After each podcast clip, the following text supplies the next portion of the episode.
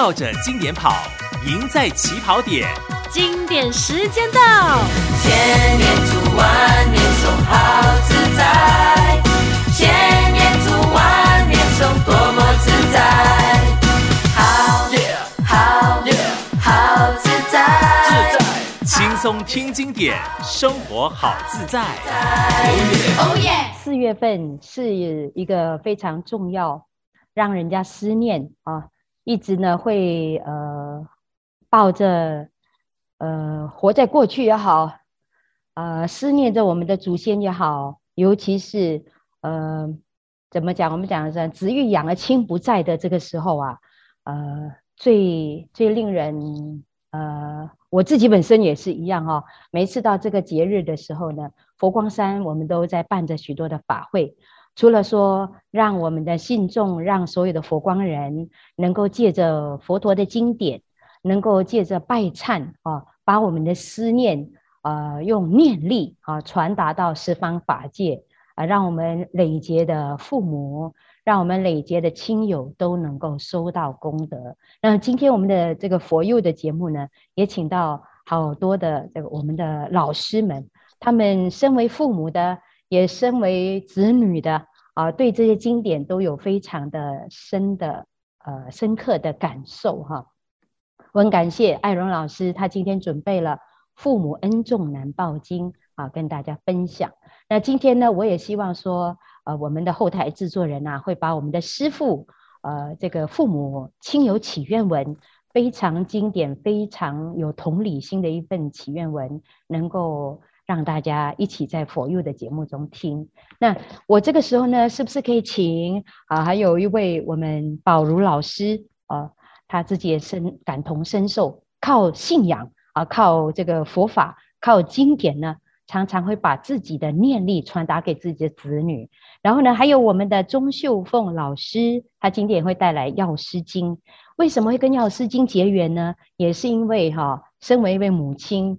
啊，对孩子的一个那个呃挂念挂爱哈，尤其是现在孩子们长大了之后呢，都离开了家了，离开自己的身边，很多时候是我们不能够呃能够贴身的照顾他们的。那今天他们都会在节目中分享哈，我先请啊、三位老师啊，爱荣老师、秀凤老师还有保罗老师来跟大家打个招呼。哎，谢谢老师，我是艾荣。我忘了我在什么时候我听过星云大师。分享过，就是说孝顺父母亲呢，最主要还是要借引父母学佛，哦，这是很重要的。因为你给他吃得好，穿得好，哦，你有成就，那也不过是一般很普通的孝顺。那再来呢，就是一个人死了过后，是该怎么样？呃，什么呢？该。哦，好像这个课题我也是曾经跟我妈妈说过，你你要土葬还是要火葬？哦，本来老人家是还是很很执着于他说火葬太痛苦了，很很辛苦。那我说土葬的话，也会有一些后续的那些麻烦哦会出现的。那很感谢他接触佛法过后，他能够改变他的那个想法，所以我。在二零一八年，呃，退休的时候呢，就每个星期天都带他去这个禅经中心哦。他他最期待的就是星期天，因为可以去那边念经啊、哦，念佛。那我觉得这一点我应该有做到哦，应该呃算是有孝顺到他啊、没有没有辜负星云大师还有佛陀呃的那一个叮咛。那至于为什么会呃持佛号会念经，就是因为我相信这一个做法呢，或多或少都能够帮助他哦走完他最后的那一个一段路。是宝如老师来，你说？嗯、呃，对呀、啊，大家吉祥哦，我是林宝如哈，那么很高兴在这里可以大跟大家分享一点点的这个经验。因为呃，一般上来讲哈、哦，像我们到这个年纪呢，呃，上面有父母，下面有儿女，再下去也有孙孙子那个状态啊、哦，所以呃，我们所做的一切呢，对上对下都其实它都是一个延续的一个概念哦。那我在想的是这样的，比如说我我疼爱我的孩子，或多或少都有我父母亲疼爱我们的迹象。像以前哦，就我们一出门的时候啊，都是我父母亲出钱的，所以现在我带我孩子出门的时候，也就是我出钱的这样的一个概念。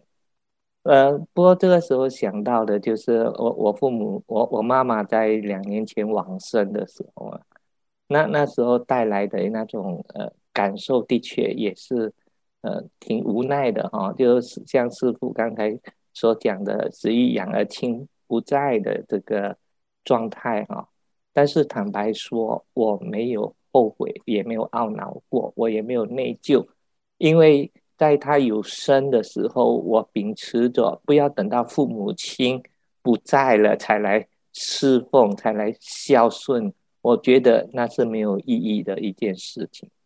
所以呢，话得说回来，是不是我们是临时抱佛脚呢？是不是要等到父母亲老了，我们才来抱佛脚啊？我我觉得平时我们就要在这方面做点功课了。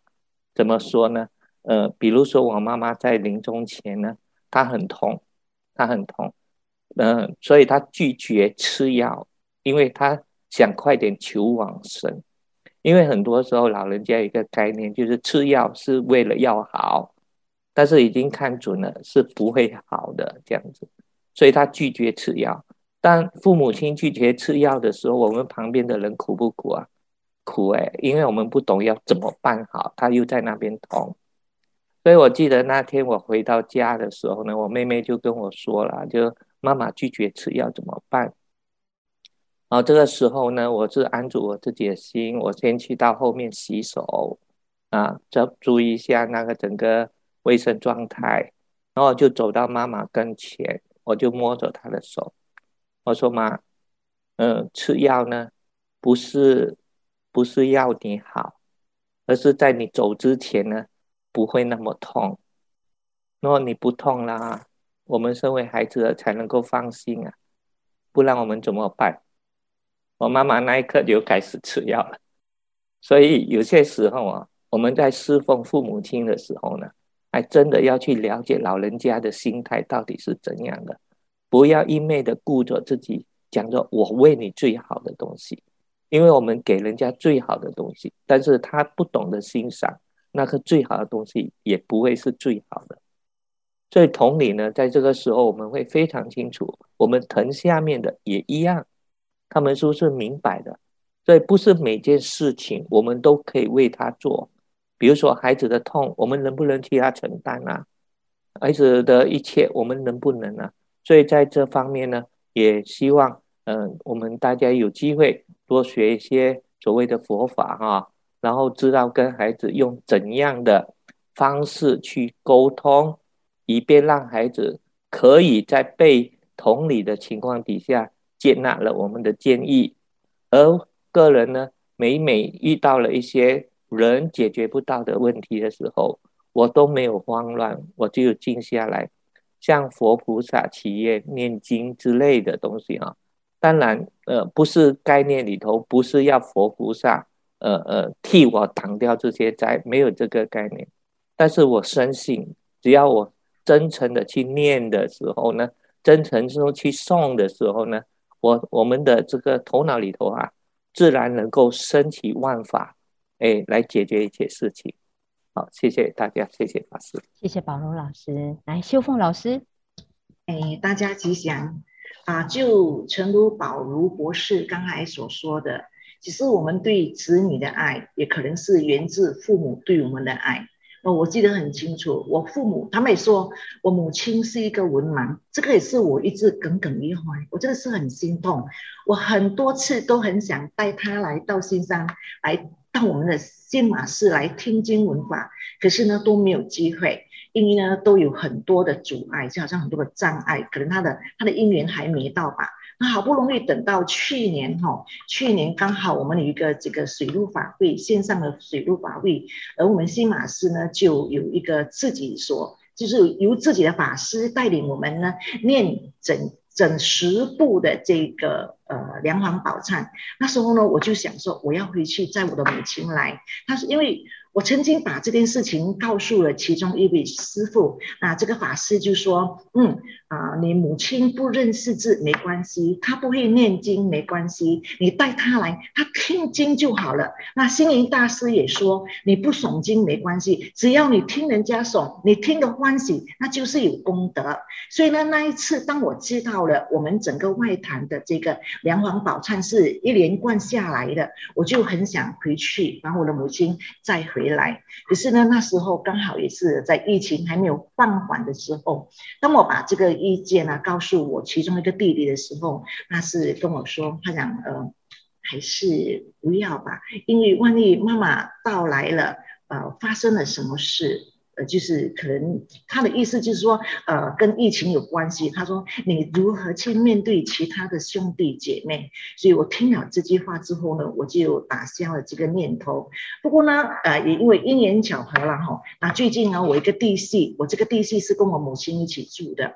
那最近呢，就发生了一些事，什么事呢？就好像我们药师经其中的九恨之一啊，说怪鸟来机啊。他说他晚上哦睡觉醒来的时候，他就看到房间里面。有一些动物在走动啊，那就他就有问我该怎么办。我听了之后呢，我就把这个药，因为他从来没有接触过佛法，如果我一次要他去诵这个药师经，可能就他没有办法接受，所以呢，我只好去 YouTube 找这个药师咒，然后我转发给他，我说你每天早上哈就起来就听这个药师咒，听着听着，当你会的话，你就跟着诵吧。那果然他听着。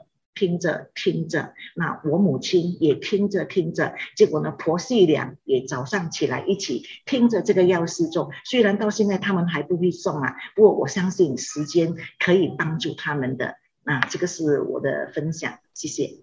好，谢谢三位老师的分享。接下来呢，呃，我们的艾荣老师会以这个《父母恩重难报经》跟大家结缘，还有钟秀凤老师呢会以呃《药师经》。跟大家结缘，那希望呢，呃，在父呃母亲节啊、呃、来临之前，我们能够借师父星云大师的为父母亲友祈愿文，能够祝福大家，呃，这个父亲也好，母亲节也好，都快乐。阿弥陀佛。经典加油站。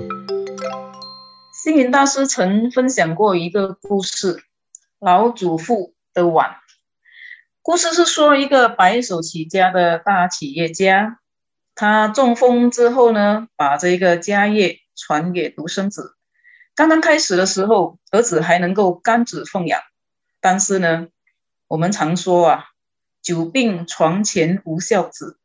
这个儿子呢，渐渐对父亲迟钝不便的行动嫌厌起来，后来甚至是恶言相向，没有给父亲好脸色。由于这个父亲常常打破瓷碗，儿子呢，有一天就叫佣人给老人家准备摔不破的钢碗，还安排一张小桌子让他一个人单独的用餐。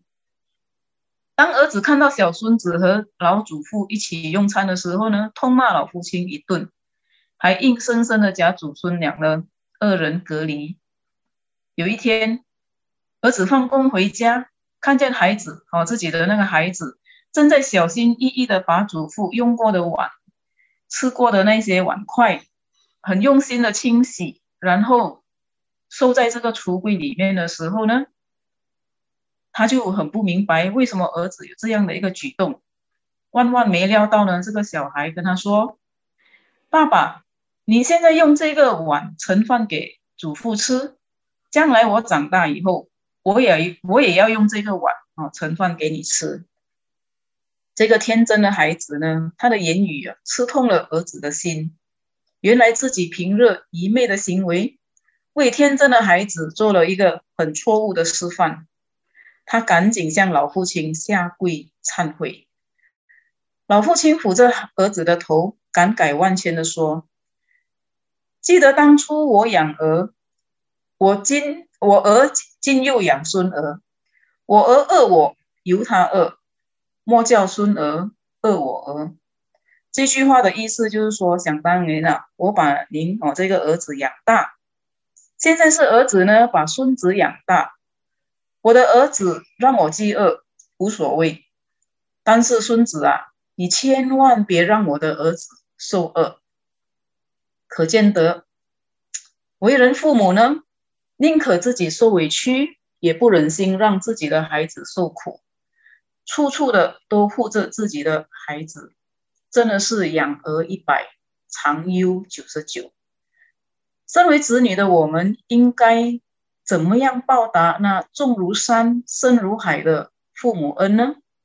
我认为有一部经典，我们应该好好的读，那就是《佛说父母恩重难报经》。这部经一开始就叙述佛陀礼拜一堆枯骨。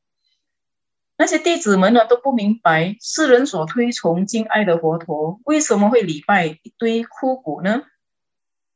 佛陀说，这堆枯骨可能就是我前世的祖先，或者是我多生以来的父母。哪有为人子女不礼拜自己父母的道理呢？佛陀连过去世的父母都礼敬，对现世父母更是孝顺。佛陀为父王担棺，而且还升上忉利天为母说法，这真是是呢，恪尽了人子之孝。接着呢，佛陀对弟子说：“母亲怀胎生产的艰难、危险，以及养儿育女的艰辛，我很讶异。佛陀对母亲怀胎十个月的情况解释得非常的详尽，比如说。”怀胎头一个月，小生命犹如草上露珠，朝不保夕。第五个月呢，胎儿的主要器官头、两只手、两只脚都形成了。第六个月呢，胎儿的眼、耳、鼻、口、舌、意六经动开了。七个月的胎儿就长了三百六十片的骨节，还生出八万四千个毛孔。八个月的时刻，胎儿的头脑已经成熟，有意识、有灵性了。人身上的九个孔道也都开了，那就是一双眼睛、两只耳朵、两个鼻鼻孔、一张嘴、肛门、尿道等。胎儿九个月的时候，在母体内，双手双脚经常乱踢乱捶，使得母亲寝食难安。天啊！两千五百到六百年前的这一个时代是没有超音波的啊，佛陀怎么会知道母亲肚子里的胎儿是怎么形成的呢？接着，佛陀颂扬母亲的十大恩德，并欢喜地告诉大家，如果想要报答父母恩，至少应该为父母做六件事：第一，书写这一部经；第二，读诵这一部经；第三，忏悔一切罪过。第四，虔诚供养三宝。第五，必须受持斋戒。第六，多布施，勤修善法，广植福田。这六件事如果都能办到的话，就是孝子；否则的话呢，就是地狱中的众生。我们知道，百善孝为先，儒家提倡孝道，佛教也重视孝道。二十四孝的故事记载，二十四个古人行孝感动天地，宣扬我们的中华民族恪守敬孝父母的传统美德。那么穆建连救母的故事呢？我们大家都耳熟能详，也是我每一年在盂兰盆法会上复习一遍的故事。虚云大师三步一拜朝五台山，以报父母恩德的愿心。是我们学习的典范。佛陀曾经对他的一个弟子叫玉多罗的哈，他说过，孝顺父母呢有三等。第一，父母健在的时候给他们吃好穿好，那死后的好好的安葬他们，这个是小孝。第二呢，自己有丰功伟业，光宗耀祖，使父母感到光荣。这个是忠孝。第三呢，接引父母学佛，让他们来生免于轮回之苦，这个才是大孝。您希望做到哪一等孝呢？呃，这个父母双亲节哈，双亲节即将来临，我在此呢，祝愿天底下的爸爸妈妈快快乐乐、健康平安。谢谢。经典加油站，妙峰法师吉祥，各位听众吉祥，我是秀凤。今天呢，就跟大家分享药师琉璃光本愿功德经。在疫情严重的期间啊，那因为常常挂念着在远地的亲友，所以呢，经常感到不安。那在线上共修法会的时候，就接触到了这个药师经，觉得这部经呢，能够让我静下心来。所以从那个时候开始呢，我就以药师经。作为早课的修持经典，可是因为没有经本，所以我同修呢就帮我上网去搜寻，结果除了找到经文，也同时找到了其他有关跟这个药师经的一些故事。其中一个呢，就是玉林国师啊，因为过去世所造的恶业，导致相貌丑陋。现在呢，就与大家分享。玉林国师呢，是清朝天隐老和尚的一个徒弟，他长相是非常的庄严，在那个时候，他有万金和尚之争。可是你们知道吗？其实啊，玉林国师的过去生是一位食不全的和尚，身相丑陋。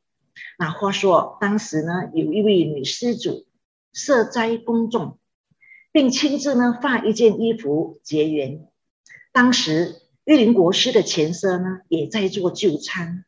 当这位女施主发到他面前的时候啊，一见长相丑陋的玉林国师的前身，他就心生怨恶，不与他结缘。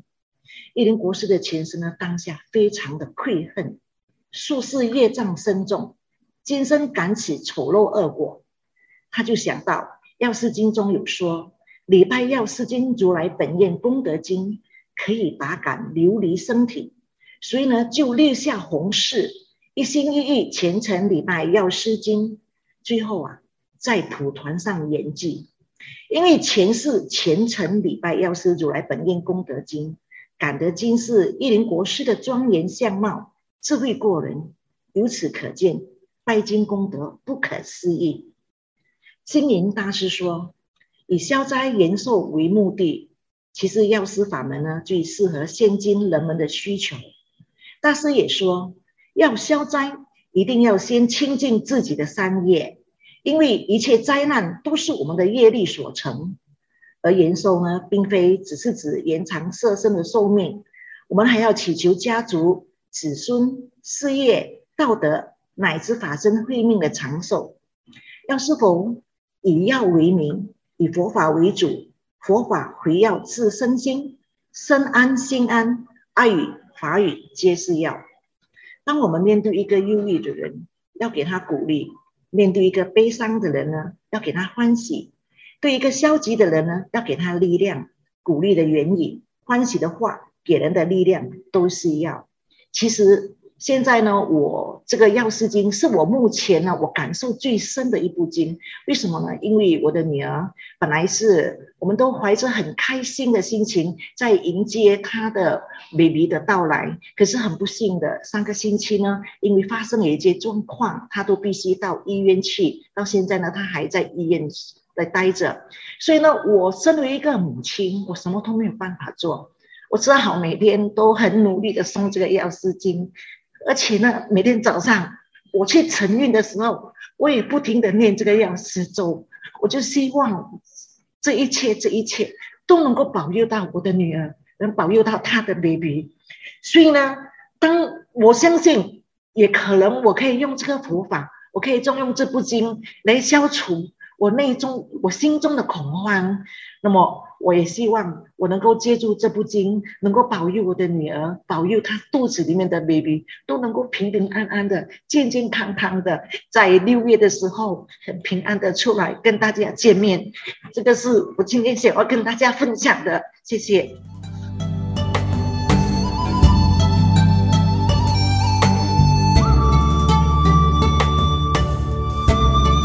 为父母亲友祈愿文，慈悲伟大的佛陀，虽树欲静而风不止，子欲养而亲不待。我的亲人长辈，有的已经逝云已了，有的依旧安然健在。只是我惭愧忏悔，我对我的亲人缺乏孝养，我对我的长辈很少回馈。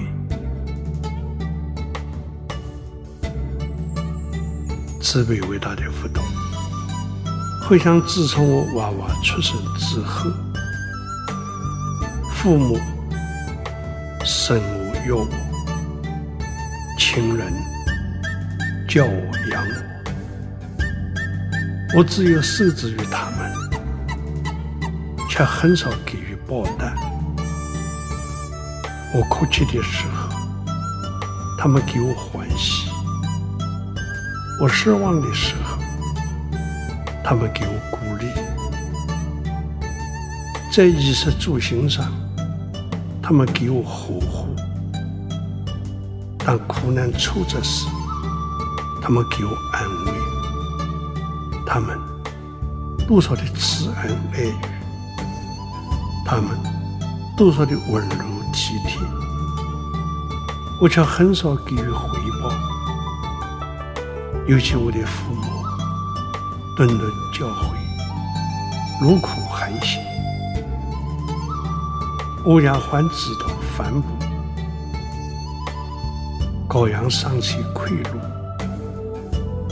我对于父母的孝养，难道都不如这些禽兽懂事？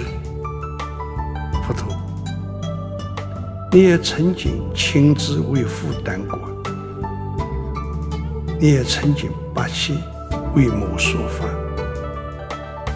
我听为你的弟子，却愧对你的教诲。请你赐给我的信心、力量，我愿光耀过往的行人，我愿引导在世的清潮。请你披着我的父母亲人，让他们能够福寿康宁，让他们能够平安自在。假如我拥有荣耀，希望能和他们分享。假如我拥有富足，希望他们也不匮乏。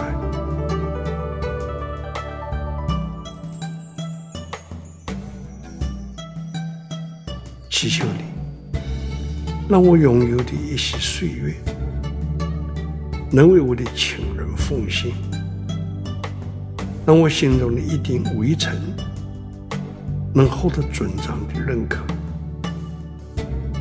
慈悲伟大的佛陀，古德与滴水之恩，尚且涌泉以报，何况我在世间上的拥有，是来自父母亲友，所以，我恳祈愿你，让我能分担尊亲师长的忧劳，让我能代受至亲好友的苦难。千年蒙族弟子的一片愚尘，请你蒙族弟子的一片愚尘。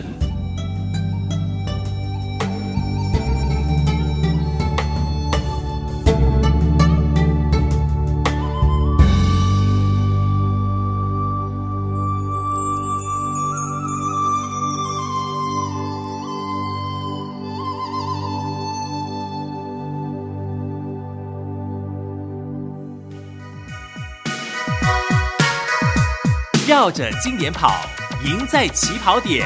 经典时间到，千年读万年诵，好自在。千年读万年诵，多么自在。好，好，好自在，自在，轻松听经典，生活好自在。哦